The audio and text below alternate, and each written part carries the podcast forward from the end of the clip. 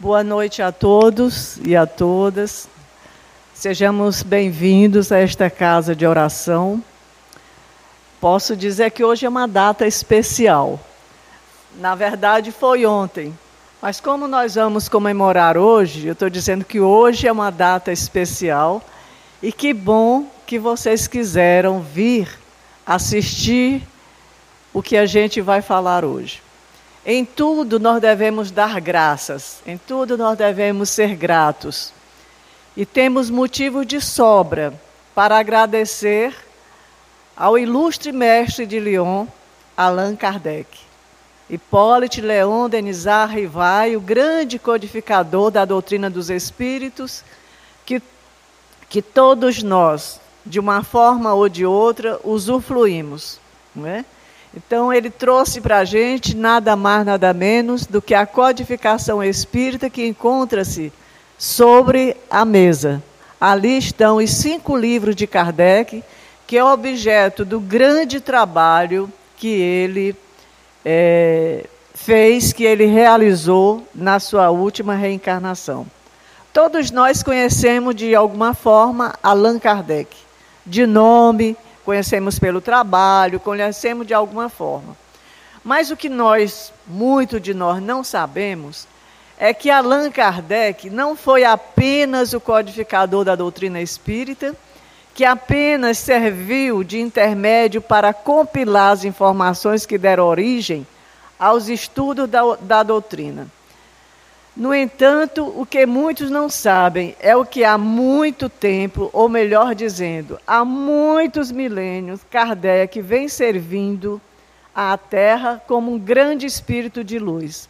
Nós vemos Kardec, mas o que está por trás de Kardec? Será que ele se fez, apareceu nessa encarnação de forma ilustre, de forma tão competente, a ponto de trazer essa grande revolução mental e comportamental que foi o objeto da doutrina espírita. Então, nós vamos ter a oportunidade de passar, dar uma rápida pincelada, para a gente conhecer como se forma um homem. Hoje nós estamos aqui, mas porque já demos algumas caminhadas no caminho, no endereço, na direção da nossa evolução não éramos algum tempo atrás o que somos hoje. Assim Kardec também, ele precisou de uma grande construção. Essa construção se fez através de milênios. E nós vamos trazer para vocês terem uma leve ideia dessa construção, que a bem da verdade eu não posso nem atestar, mas que ela encontra-se de forma muito livre como sendo reencarnações é, vividas por Allan Kardec em épocas anteriores. Eu vou trazer breves reflexões. Por exemplo, tem-se conhecimento que Kardec, 3.300 anos antes de Cristo, ele era Amenófis, reencarnado no Egito e era um ilustre sábio, sacerdote da casa do faraó Sete I.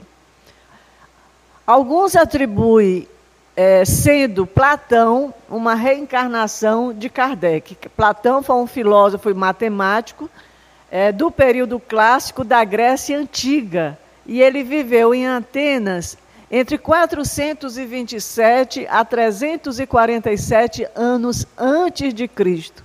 Eu estou trazendo isso para a gente ter uma percepção de que a nossa história é muito antiga. Né? Para se chegar a um ponto de Kardec, se passou por muitas histórias, por muitas vidas, entre elas, dentre elas, algumas muito dolorosas. Kardec teve uma encarnação, e essa consta na obra, nas obras póstumas e também no livro dos Espíritos. É, nas obras póstumas, com certeza, onde o, o Espírito Zéfiro, um amigo de Kardec, na época da encarnação, ele se apresentava nas reuniões, conta um dia que ele teria sido amigo de Kardec numa reencarnação que se deu 50 anos antes da vinda do Cristo, onde Kardec era um sacerdote druida da civilização celta.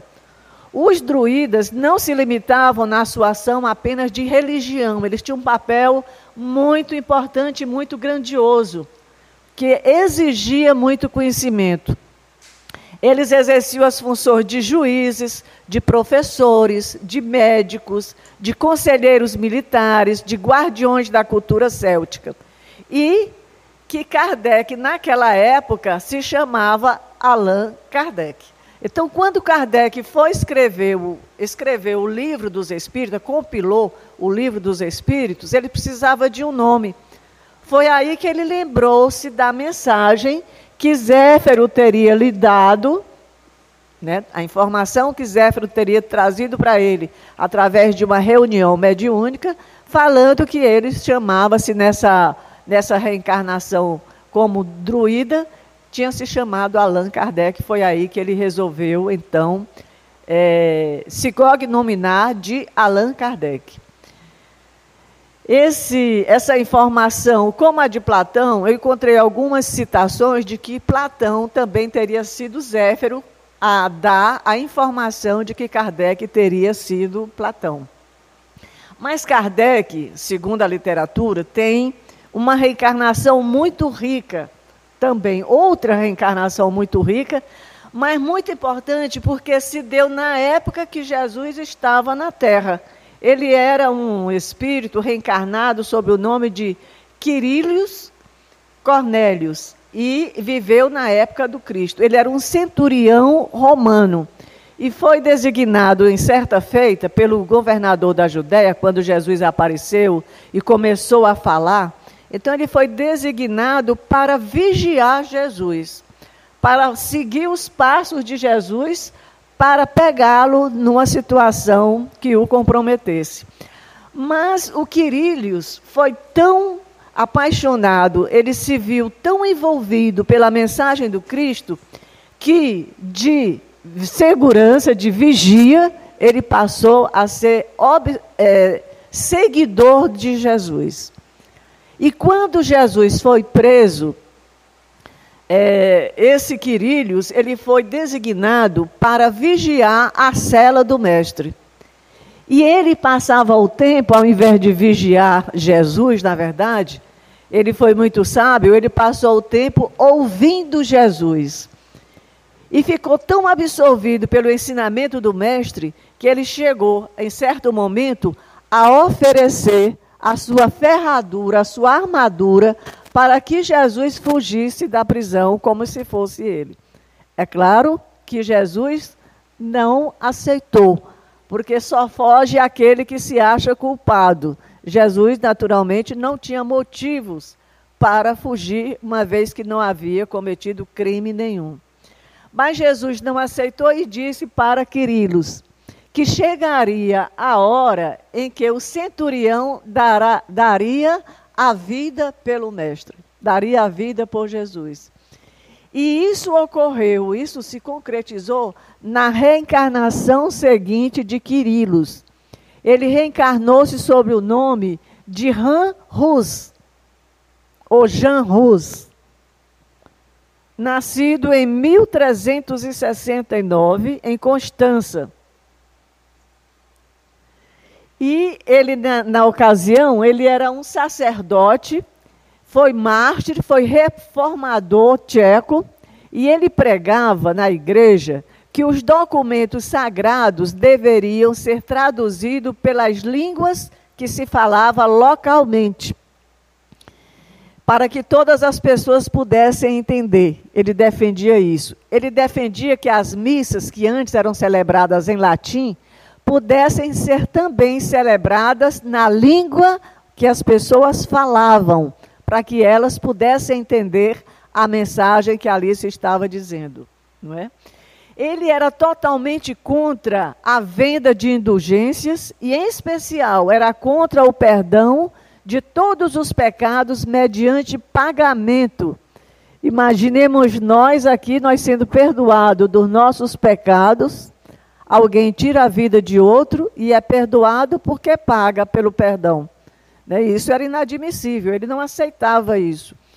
E aí, por essas razões, ele foi chamado ao concílio de Constantinopla. Diz a literatura que foi uma armadilha, que na verdade não havia concílio nenhum. Aquilo foi organizado para que Jean Rus fosse lá e confessasse ou pedisse perdão, se arrependesse das coisas que ele dizia e acreditava. Como Jean Rus, ele não pediu perdão, ele não voltou atrás, ele não se arrependeu do que dizia, ele foi considerado herege e foi condenado à morte na fogueira, concretizando-se o que Jesus disse que um dia ele daria a morte por ele. E aí, ele diz na hora da sua morte que de bom grado ele vai confirmar com o sangue dele as verdades sobre as quais ele escrevia e pregava. E aí, meus irmãos, nós vamos encontrar, reencarnando, reencarnando mais uma vez, esse ilustre espírito que já vinha de uma romagem imensa de reencarnações, digamos aqui com muita certeza, vitoriosas.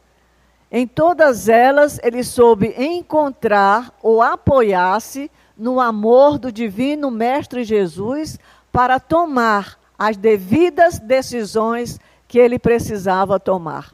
E sempre agiu de forma acertada. Então, reencarna esse iluminado espírito, esse luminoso espírito, no dia 3 de outubro de 1804, lá na cidade de Lyon, na França. Ontem, portanto, fez 216 anos do reencarne de Allan Kardec, do último reencarne de Allan Kardec no planeta Terra. É claro que a gente sabe que ele não se chamava Allan Kardec, já falamos ainda há pouco. O seu nome de batismo, aliás, ele se, ele foi o grande espírito que foi, mas antes ele era católico. E ele foi batizado na Igreja Católica com o nome de Hipólite Leon Denizar Rivai. Ele só veio adotar esse pseudônimo de Allan Kardec, como eu disse, mais para frente, depois que ele conheceu a doutrina espírita, e mais precisamente quando ele escreveu o livro dos Espíritos. Na hora da sua publicação, ele ficou, e agora, que nome eu vou usar? Já que ele não se intitulava autor dessa imensa obra. Allan Kardec era filho de Jean Baptiste Antônio Rivai. Era um magistrado íntegro e, e da senhora Jeanne Louise de Ramel. Hipólite era de uma tradicional família francesa de magistrados e de professores. Olha, de magistrados e professores, ele seguiu, ele escolheu a profissão de professor, foi pedagogo. Com 10 anos de idade, ele foi estudar na Suíça. Era comum naquela época, quem tinha posses, mandar seus filhos estudarem para fora. Mandaram estudar fora da, do local onde moravam, no centro mais avançado. Então, Allan Kardec foi para a cidade de Verdun e estudou no Instituto Pestalozzi, que era dirigido pelo professor Joran Henrich Pestalozzi.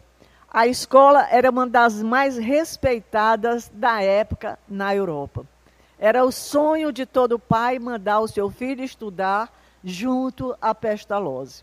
Kardec tornou-se então um dos discípulos mais eminentes de Pestalozzi e um dos maiores propagadores do seu sistema de educação, que teve grande influência, era tão importante que foi influenciou de forma muito direta o estudo na França e na Alemanha, que eram grandes centros.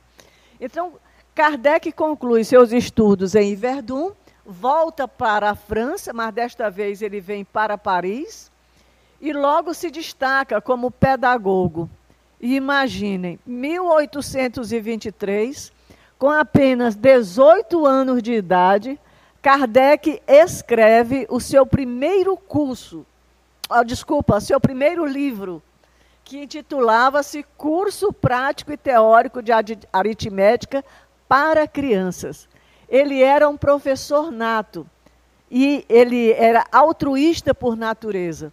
Ainda em criança, ele reunia as outras crianças e ministrava aulas, ministrava, ministrava cursos na sua própria residência gratuitamente. Não é? Então, Kardec é, lança este livro, que foi muito utilizado por muito tempo.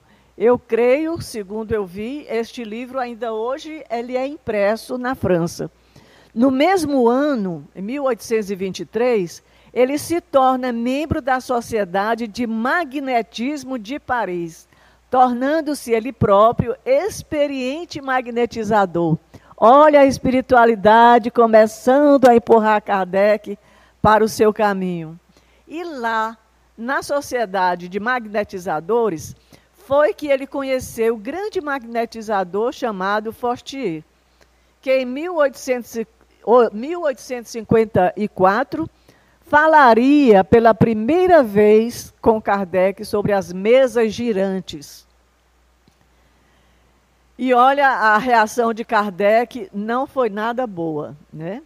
Kardec envolvido com a pedagogia, com o ensino, cuida de fundar dois institutos de educação em Paris e ainda escreveu muitos outros livros. A gente vai ver mais adiante mais de 20 livros escritos por Kardec. Mas é, é, Fortier conversa sobre as mesas girantes e Kardec apenas ouve, não dá crédito àquilo. Né? Quando chega em 1931, acontece um fato muito importante na vida de Kardec. Prestem bem atenção a este fato. Principalmente os solteiros. Principalmente os que buscam o, o par perfeito Kardec, num determinado momento, encontra-se como que sob uma ação de obsessores. Isso é na brincadeira. Ele, seu olhar se cruza com o olhar de Amélie Gabriele Boudet. E aí, meus amigos, Kardec apaixona-se, como todo homem, como toda mulher, apaixona-se escreve uma carta muito bonita para o pai de Amélie, explicando as suas intenções, já isso muito, muito rapidamente, não no mesmo instante, claro, mas o amor foi assim uma coisa impressionante. Eles passaram um pouco mais de um ano e 6 de fevereiro de 1832 eles casam-se, eles consorciam-se e eu estou dizendo que isso é um fato muito importante, porque Kardec vem nos dar com isso algumas lições. Primeiro, apaixonar-se é muito, primeiro apaixonar-se é muito bom. Amar, de modo geral, é muito bom. Mas Kardec dá uma lição além do amor. Ele nos dá a lição da ausência de preconceito dentro do casamento. Amélie Baudet tinha nove anos a mais do que Allan Kardec. E isso, principalmente naquela época, não era fácil. A mulher casava-se jovem e o homem até podia ser mais velho, mas a mulher bem mais jovem.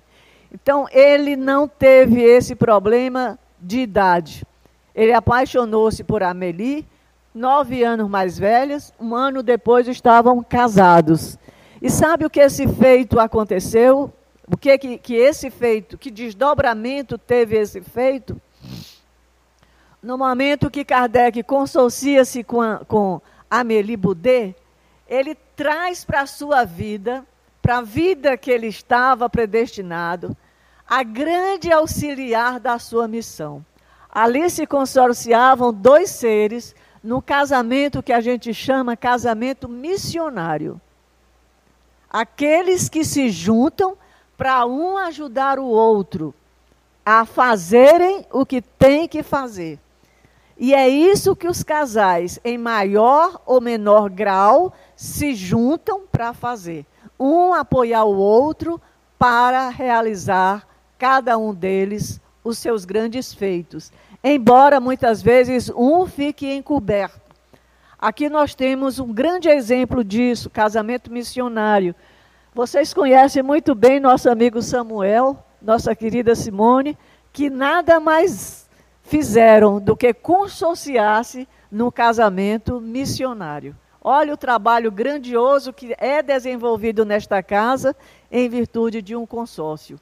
A mulher que apoia o marido para realizar os grandes trabalhos, para aparecer nos grandes trabalhos. Embora ela muitas vezes faça o trabalho mais difícil e mais importante para que o marido, no caso deles, o marido realize aquela função. Poderia ser o contrário. O marido dá o apoio para a mulher fazer a sua realizar a sua missão. Mas eu falo isso para descontrair um pouco e para a gente ver que nós precisamos romper com algumas barreiras. Porque, em termos de casamento, aqui não existe ainda casamento perfeito, com raras exceções. Não é? Mas aí nós temos, então, o fenômeno das mesas girantes que Kardec, Kardec vai tomar conhecimento. A longa atividade, olha a espiritualidade trabalhando mais uma vez. Kardec tem um longo preparo em Iverdun, no Instituto Pestalozzi, preparando-se para a grande atividade que ele ia desenvolver na seara espírita. Então, essa atividade que ele aprendeu, que ele desenvolveu é, na pedagogia, foi muito importante para preparar a, o grande codificador na sua missão. Kardec, então, tinha 50 anos de idade quando já em 1854, ele já era maduro, 50 anos, foi quando o, magnetizador Fortier lhe fala sobre esse fenômeno, volta a falar sobre esse fenômeno estranho das mesas girantes, e ele disse, acrescentou que as mesas se moviam e giravam sem a intervenção de ninguém. Kardec não acredita nisso de jeito nenhum. Mas mais adiante, Fortier insiste e diz o seguinte: acrescenta que as mesas podiam também falar e responder a perguntas. Vocês sabem que foi através das comunicações pelas mesas girantes, aliás, pelos espíritos, através das mesas girantes, e a presença de médios, que a doutrina espírita começou a ser estudada. Isso diz Kardec, quando ele diz que as mesas podiam falar e podiam responder pergunta, Kardec diz assim: isso é outra questão. Eu vou crer nisso quando eu vir. E quando se me tiverem provado que uma mesa tem cérebro para pensar, nervos para sentir e que possa se tornar sonâmbula. Até lá, permitir-me nisso não ver senão uma história de fazer dormir. E a gente pensa mais um pouquinho. Olha, Kardec não acreditou. Ele vinha para esta missão e quando ele tomou conhecimento do fenômeno, ele não acredita. E isso acontece muito conosco. Muitas vezes nós não acreditamos numa coisa e por isso mesmo nós não valorizamos. Mas o que é que ele fez? Ele não ficou apenas no não. Né? Ele passa então, depois dessa perspectiva das mesas falarem e responderem, ele passa a frequentar, as, com intuito de estudo, as reuniões na casa da família Budan. Lá ele fez os seus primeiros estudos sérios sobre o Espiritismo. E palavra de Kardec, ele disse: Veja a seriedade que ele começou com o trabalho. Eu apliquei a essa nova ciência, como o fizera até então, o método da experimentação.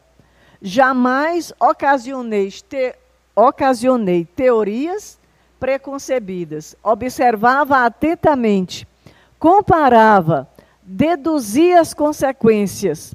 Dos feitos, procurava remontar as causas pela dedução e o encaminhamento lógico dos fatos, não admitindo uma explicação como válida senão quando podia resolver todas as dificuldades da questão. E a gente vê com essa colocação dele e com outras anotações o quanto ele foi criterioso para a doutrina espírita. Porque muitos espíritas, muitas pessoas que conhecem a doutrina, pensam que os espíritos chegaram e ditaram e está aqui a doutrina pronta. Não foi nada disso. Por isso, alguns escritores dizem que Kardec nega, que Kardec se contradiz, porque ele nega que não tenha nenhuma, nenhuma responsabilidade, nenhum privilégio, nenhuma é, ação direta sobre a feitura das obras. E, na verdade, os escritores agora estão resgatando e dizendo que ele tem sim.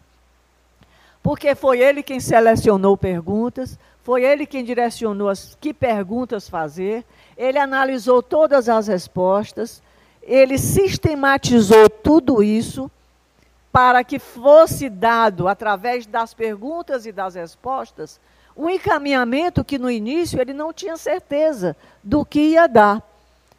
E foi então que ele começou a ver que aquilo estava se encaminhando para algo muito maior. E muitas vezes, diz a literatura espírita, que Kardec recebia respostas ou informações para serem colocados na obra e ele refutava. Ou então ele ia discutir bastante. Ele pegava aquela questão duvidosa, levava para outros espíritos, por exemplo, o espírito de, de verdade, e ele então tirava as suas dúvidas e aí é que ele decidia por colocar aquela questão ou não. E aí Kardec diz o seguinte sobre esse estudo e as observações que ele fez durante esse trabalho nas reuniões na casa da família Budan. Ele diz: compreendi desde logo a seriedade da exploração que iria empreender entrevi nesses fenômenos a chave do problema tão absurdo e tão controverso do passado e do futuro da humanidade. A solução do que havia procurado por toda a minha vida era, em uma palavra, uma revolução nas ideias e nas crenças. Seria preciso agir com circunspecção e não levianamente ser positivo e não idealista, para não se deixar iludir. Então vejamos que ali Kardec descobriu a chave de um problema que aflige a todos nós.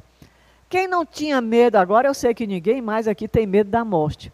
Mas quem de nós, encarnações passadas, não tinha medo da morte?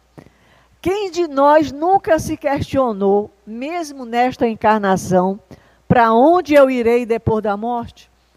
Então, com todo aquele manancial de conhecimento que se abria para Allan Kardec, ele percebeu tudo isso, a importância imensa daquele grandioso trabalho que ali estava se construindo e que serviu para todos nós. Então, Kardec, quando percebeu aquele andamento, ele elaborou, ele começou a elaborar essas questões, que eram respondidas pelos espíritos, como eu disse, e quando ele selecionava, analisava tudo aquilo, que ele percebeu que aquelas respostas estavam ganhando uma proporção maior, foi aí que ele teve a ideia de publicar um livro. Até aí ele não sabia que ia publicar um livro ele já sabia que tinha uma missão, vamos já falar, mas ele não sabia que ia ser um livro assim, né? Então ele teve a ideia de publicar um livro. Desenvolvidas e completadas aquelas perguntas, formaram então a base de O Livro dos Espíritos. Mais de dez médios naquela ocasião prestaram assistência para a primeira edição do Livro dos Espíritos, ali na mesa, que foi publicado em 18 de abril de 1857. Abril agora passado completou 163 anos de existência do Livro dos Espíritos. E isso foi um grande marco, né? Foi um grande marco no movimento espírita e foi, de fato, o marco inicial para a codificação da doutrina espírita. Essa nova publicação de Kardec, o Livro dos Espíritos, nada tinha a ver com os mais de 20 livros didáticos, Muitos de nós não conhecemos que Kardec tinha tudo isso. Mas antes de ser espírita, ele já tinha publicado em torno de 20 livros, um pouco mais de 20 livros didáticos. Olha as disciplinas, olha os temas, assuntos física, química e matemática, que ele já tinha escrito esses mais de 20 livros. Ah, e eram adotados onde? Em escolas e universidades. As universidades adotando os livros de Allan Kardec, que na época era Hipólito Leon Denisard Rivai, não era ainda Allan Kardec.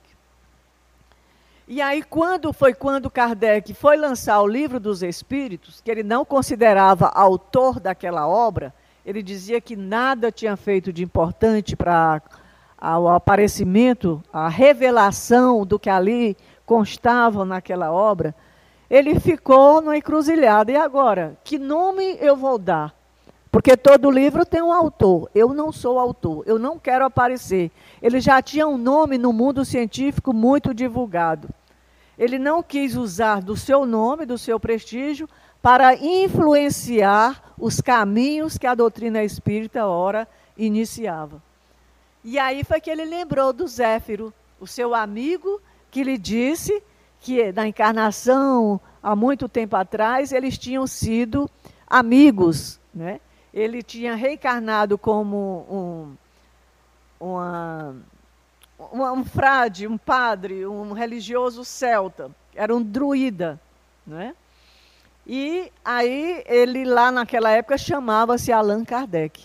E aí ele resolveu então é, usar esse cognome de Allan Kardec e intitulou-se como o codificador, como organizador da época da doutrina espírita.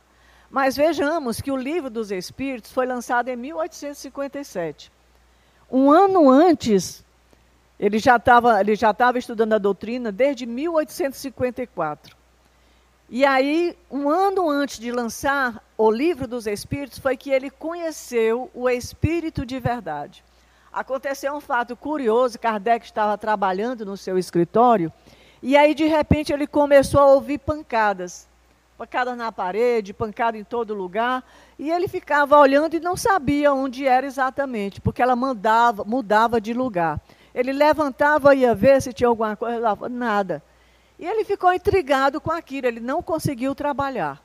Quando foi no dia seguinte, ele foi para a reunião lá, como de costume, na casa da família Budan, e aí ele pede aos espíritos que esclareça, esclareçam, que expliquem o que fato foi aquele, o que é que aconteceu, porque que quem era o autor daquelas pancadas, e aí que perturbou tanto o trabalho dele, ele não conseguiu trabalhar. E aí ele ficou sabendo que era o, o autor da, das pancadas, era, na verdade, o seu guia espiritual. Era o guia espiritual de Kardec querendo comunicar-se com ele e não estava conseguindo. E aí, o que, que aconteceu? Aquele espírito estava presente naquela reunião e comunicou-se pela primeira vez com Kardec abertamente. E ele disse: Para ti me chamarei a verdade.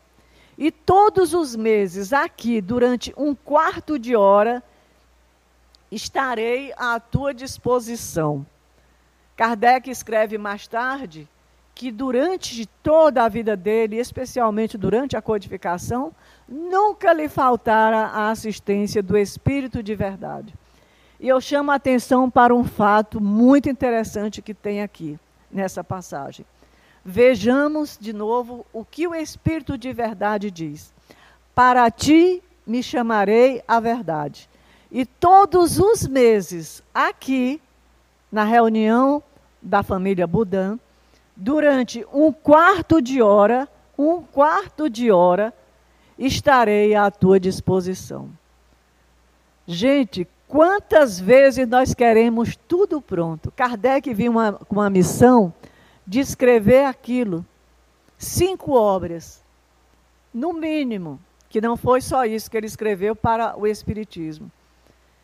Mas ele vinha com a missão de codificar a doutrina, ia ter como assistência como vinda do seu espírito mentor, uma vez por mês, por um quarto de. Claro que a assistência não acabaria aqui, mas ele estaria para conversar, para tirar dúvida de Kardec, uma vez por mês, durante um quarto de hora.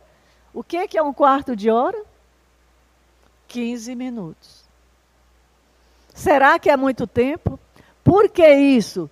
Porque era necessário que Kardec desenvolvesse o senso de responsabilidade, de compromisso e de amor com o que ele tinha assumido na espiritualidade. Embora eles dissessem que se Kardec não quisesse assumir, outro faria, porque a terceira revelação tinha chegado a hora de acontecer. E que Kardec aceitasse ou não, chegaria a terceira revelação, o consolador prometido estava a caminho. Então, o que, que acontece?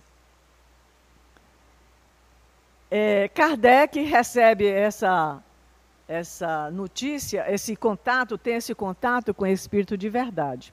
Mas a primeira revelação da missão de Kardec, primeira vez que ele tomou conhecimento que ia fazer esse trabalho, se deu em 30 de abril de 1856 através da médio Jafete. E ela disse na reunião, a médio falou, uma entidade falou através da médio, o seguinte: o obreiro é o obreiro que reconstrói o que foi demolido. Rivail, Rivai é o obreiro que reconstrói o que foi demolido, disse o espírito comunicante. Foi a primeira vez que ele soube dessa missão. E quando foi mais adiante, em 12 de junho do mesmo ano, um mês e pouco depois, ele recebe a confirmação da missão pelo Espírito de Verdade. E ele diz o seguinte: a missão dos reformadores está cheia de escolhos e de perigos. A tua é rude, disso te previno porque é o mundo inteiro que se trata de agitar e de transformar. Vejamos Kardec, em princípio, um homem, um pedagogo. Recebe uma missão, meus irmãos, que vai mexer com o mundo inteiro, com a humanidade inteira. Quem de nós se arriscaria Será que este homem receberia pedradas? Será que o seu trabalho seria criticado, seria negado, seria é, muitas vezes contradito? Muitas vezes nós recebemos uma pequena ofensa. Oh, mas teu cabelo está tão feio. Oh, mas você está tão feia. Oh, mas você não sabe nada. E nós nos aborrecemos e dizemos: Pois ali não volto mais. Kardec recebeu mais pedrada do que uma mangueira cheia de manga. E ele respondeu a todas com dignidade.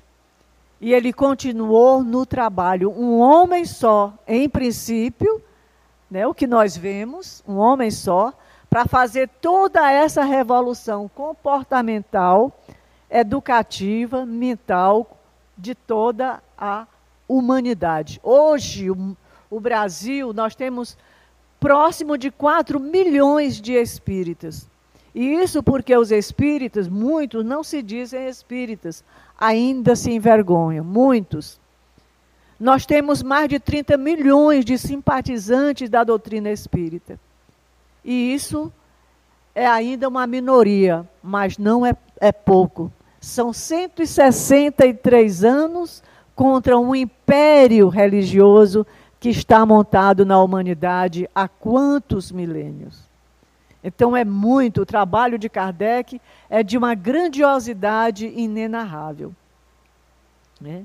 Então, em momento nenhum, Kardec achou que era o autor das obras da codificação espírita. Tanto que ele, no primeiro livro, na primeira versão do Livro dos Espíritos, na folha de rosto, está escrito assim: escrito e publicado conforme o ditado e a ordem de espíritos superiores. tirando de si todo e qualquer privilégio que pudesse advir daquela obra. Né? E ele diz, ele para registrar essas entrevistas do além, né, fazer esse intercâmbio, Kardec usou, ele conheceu e fez amizade com vários médios, tendo criado para eles esse nome, médios, é uma criação de Kardec, para designar o sentido de intermediador, aquele que faz a intermediação entre as almas, os espíritos que se comunicavam e o plano físico. Né? Ele teve como melhores colaboradoras, mais assíduas, eram as irmãs Julie e Caroline Budan. Vejam a idade dessas meninas, 14 e 16 anos. E Ruth Jafete, que tinha 19 anos. Quanto, olha, eram quanto ele tinha essas médios, esses médios, outros médios que foram para a Sociedade Parisiense de Estudos Espíritas, mas quanto eram poucos, mas quanto aos amigos invisíveis transitavam ali com Kardec diuturnamente, eram incontáveis. Nessa época da codificação, com quem que Kardec se comunicava, com quem que ele transitava, com quem que ele mentalizava, ele, ele tinha sintonia. Vamos só lembrar aqui alguns. Sócrates, o apóstolo João Evangelista, o cientista americano Benjamin Franklin, São Luís, Santo Agostinho, Sansão, Bispo de Agel, Lázaro, Fenelon, Pascal, e muitos outros. Só espíritos de alto escalão é, espiritual. Não é? Então, o Livro dos Espíritos, lançado em 18 de abril de 1857, a sua primeira tiragem foram 1.500 livros. Sabe quanto tempo durou para vender 1.500 livros em 1857, na França? Dois meses. Sem ter a comunicação que a gente tem hoje, sem ter nada. Dois meses esgotaram-se todos os 1.500 livros dos Espíritos. Três anos depois sai a segunda tiragem, a segunda edição. E aí já foi. No primeiro livro eram com 501 perguntas, houve uma reedição, uma revisão daquele primeiro trabalho e foi lançado a segunda edição no, na forma, com as perguntas que nós conhecemos hoje. 1019 perguntas. Né? E aí, meus amigos, com esse desenrolar da doutrina espírita, era de se esperar o quê? Como ele já era muito visto, muito criticado, o que, que aconteceu com esse grande crescimento da igreja, da, da doutrina espírita. Os olhos da Igreja Católica cresceram em cima da doutrina espírita para ver o que é estava acontecendo. E era muito combatido. Kardec foi muito combatido. Mas aí o que que acontece? O que que eles achavam? O que que eles é, acusavam Kardec e essa doutrina nova? Eles diziam, eles consideravam a necromancia, que era a suposta arte de adivinhar o futuro, por intermédio do, dos, do, dos mortos. Os mortos dizerem o que, é que vai acontecer no futuro. Então eles achavam, a igreja achava isso um pecado mortal. Por isso condenavam muito Kardec. Isso mostra desconhecimento, ao invés deles se aproximarem. Quando Kardec não acreditou no fenômeno das mesas girantes, ele se aproximou para conhecer. Se a igreja tivesse, como até hoje não fez, tivesse se aproximado da doutrina espírita para conhecer o que que Kardec estava fazendo e quais as verdades que ele estava revelando, todos teríamos ganhado, todos teríamos crescido, crescido. Mas não foi por isso, nem pelas pedradas que Kardec recebeu, que a doutrina deixou de expandir-se. Em 1 de janeiro de 1858, Kardec lança duas coisas. Uma delas, ele funda, ele cria a Revista Espírita. essa revista ela foi de fundamental importância exatamente para Kardec atualizar as pessoas de tudo que ele descobria nas suas pesquisas e no seu estudo. Ele ia divulgando lentamente nessa doutrina, nessa revista espírita. Alguns chamam a revista espírita de a ata da codificação espírita, porque tudo que está na codificação, Kardec ia soltando em suas matérias, e ali também ele aproveitava para responder os questionamentos, as acusações e por aí afora. Né? Então, no dia 1 de janeiro de 58, lança a revista e no mesmo ano ele cria algo muito importante que ainda hoje nós copiamos. Ele criou, ele fundou a Sociedade Parisiense de Estudos Espíritas. O que é isso? Equivale a um centro espírita. Era o, foi o primeiro grupo criado para estudos da doutrina espírita. É o que nós fazemos aqui. Então, Kardec começou esse estudo das obras e passou a criar um grupo de, com um grupo de pessoas a estudar o que ele estava fazendo, o que os espíritos estavam trazendo. Movimento espírita se expande. E em 15 de janeiro de 1861, Kardec lança o Livro dos Médios, que é a base da ciência espírita. Em 1864, lança o Evangelho segundo o Espiritismo, que é o alicerce moral da doutrina. Muitas pessoas pensam que o Evangelho foi o primeiro livro. Na verdade, foi o terceiro. Em 1865, Kardec lança o livro O Céu e o Inferno. É um livro que analisa a justiça divina segundo a visão espírita. E é um livro de suma importância para a gente entender esse intercâmbio entre os dois planos. Em 1868, ele fecha, então, o Pentateuco kardeciano com o livro A Gênese, que foi, naturalmente, o último livro da codificação que fala sobre a criação do universo e as leis naturais, além de expor sobre as predições e os ditos milagres.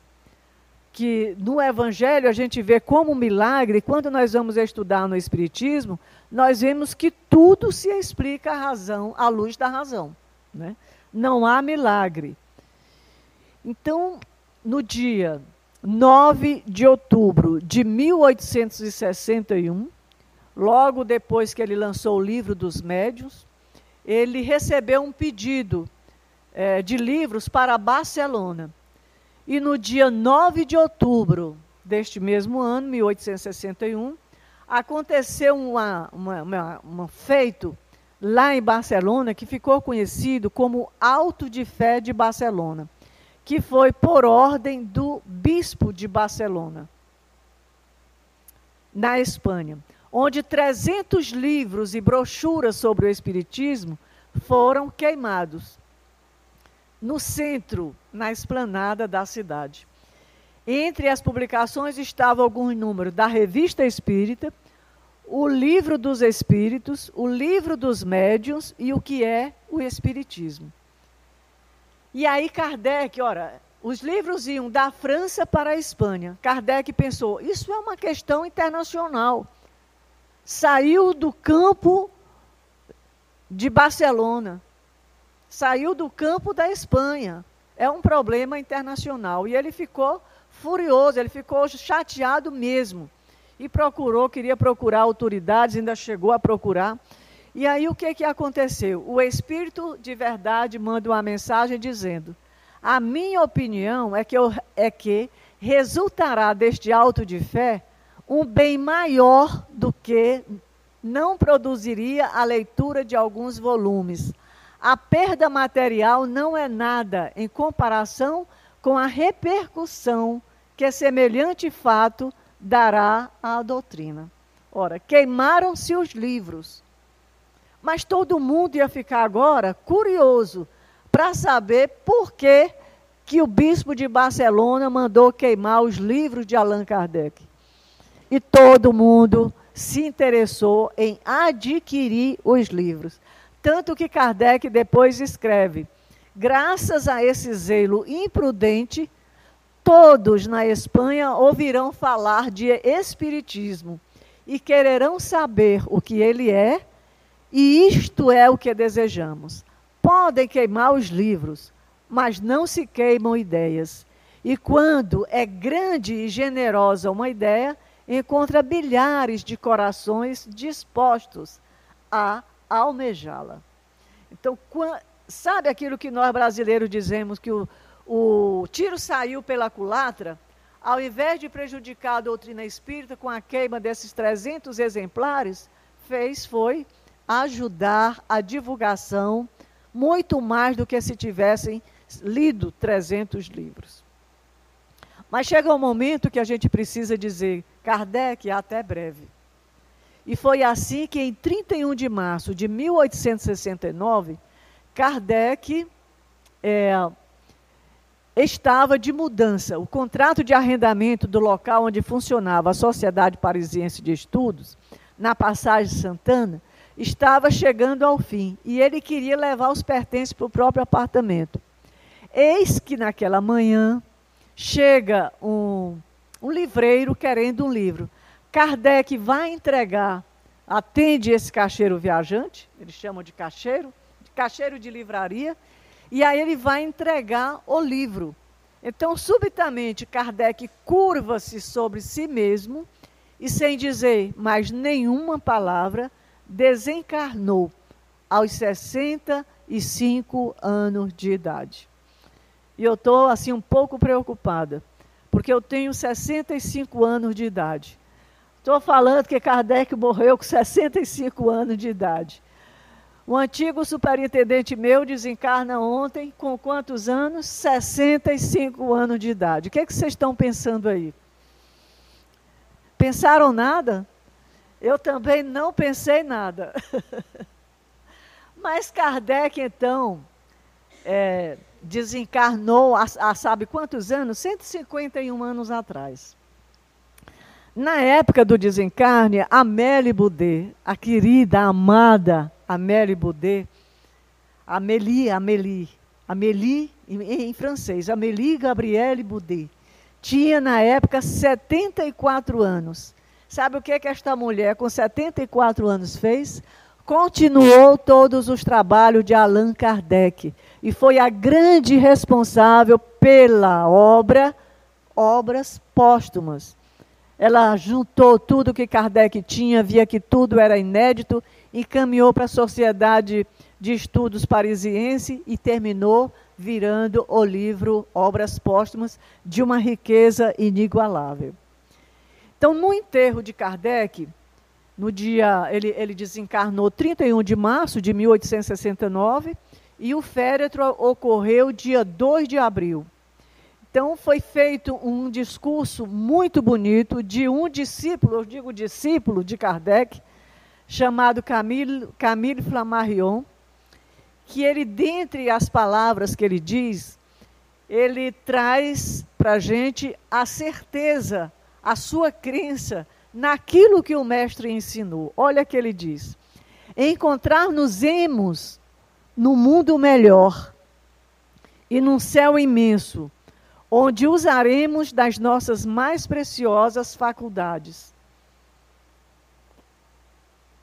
Continuaremos os estudos para cujo desenvolvimento a terra é teatro, por demais acanhado. É-nos mais grato saber esta verdade do que acreditar que jazes todo inteiro neste cadáver e que tua alma se haja aniquilado com a cessação do funcionamento dos órgãos. A imortalidade é a luz da vida, como este refulgente sol é a luz da natureza. Até breve, meu caro Allan Kardec. Até breve. Então, Kardec é enterrado no túmulo é Père Lachaise, em Paris, no cemitério Père Lachaise, em Paris, e é um dos túmulos mais visitados. Vejam lá, tem vários artistas, tem Frederic Chopin, tem é Oscar Rualdi, que é, que é, é ele é o Oscar Wilde, ele é músico. É, tem o Jim Morrison, tem Oscar Wilde, que é escritor, tem é, é, Gabriel Delane agora, foi depois dele, né, mas tem agora. Então, to, entre todos os túmulos de Kardec, é o mais visitado. Vamos avançar aqui, que eu queria agora só fazer a, a, o link, porque o nosso tema é Allan Kardec entre os grandes gênios da humanidade. E eu falei da história das algumas reencarnações de Kardec, falei da vida dele, e vamos fazer agora, para encerrar, o link com os grandes gênios da humanidade. Né? E nós encontramos uma matéria de Mateus Laureano que ele diz: assim como os grandes gênios da humanidade, Kardec também foi um deles. Né? Ele, é ele quem considera que Kardec é um grande responsável, não só os espíritos, mas Kardec também pela doutrina espírita. E ele diz que a grande genialidade de Kardec, entre outras coisas, se demonstra na capacidade que ele teve de se deparar com o fenômeno espírita, oferecer uma compreensão de toda a sua magnitude e buscar por toda a sua vida dar corpo pedagógico tornando-o simples para a humanidade. Né? E essa, ele diz que em diversas oportunidades, Kardec vai além do seu tempo, tornando o mundo mais palpável e compreensível, uma vez que abriu o véu da obscuridade e trouxe luz aos fenômenos sobrenaturais, naturalizando, trazendo para o âmbito da naturalidade a realidade espiritual que antes era tida como, é, como sobrenatural. Né? Era sobrenatural.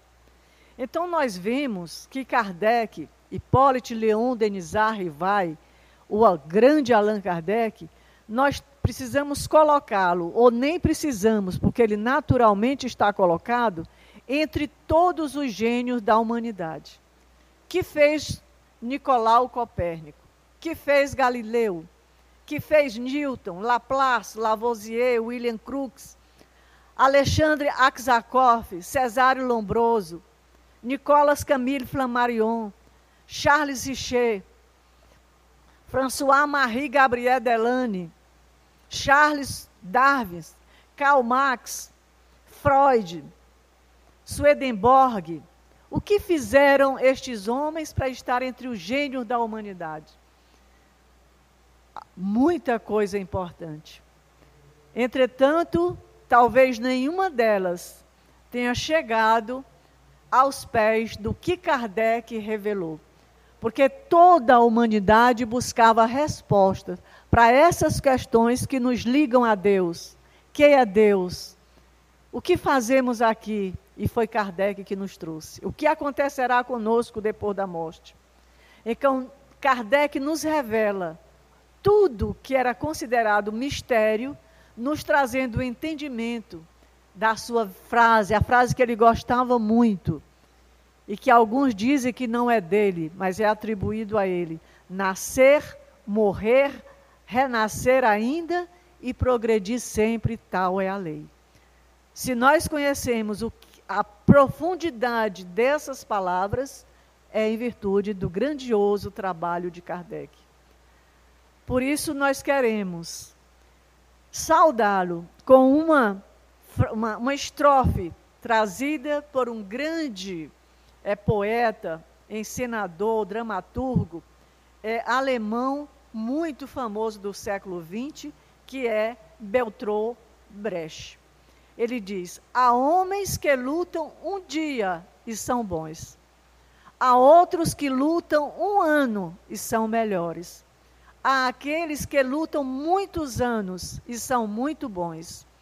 Porém, há os que lutam toda a vida.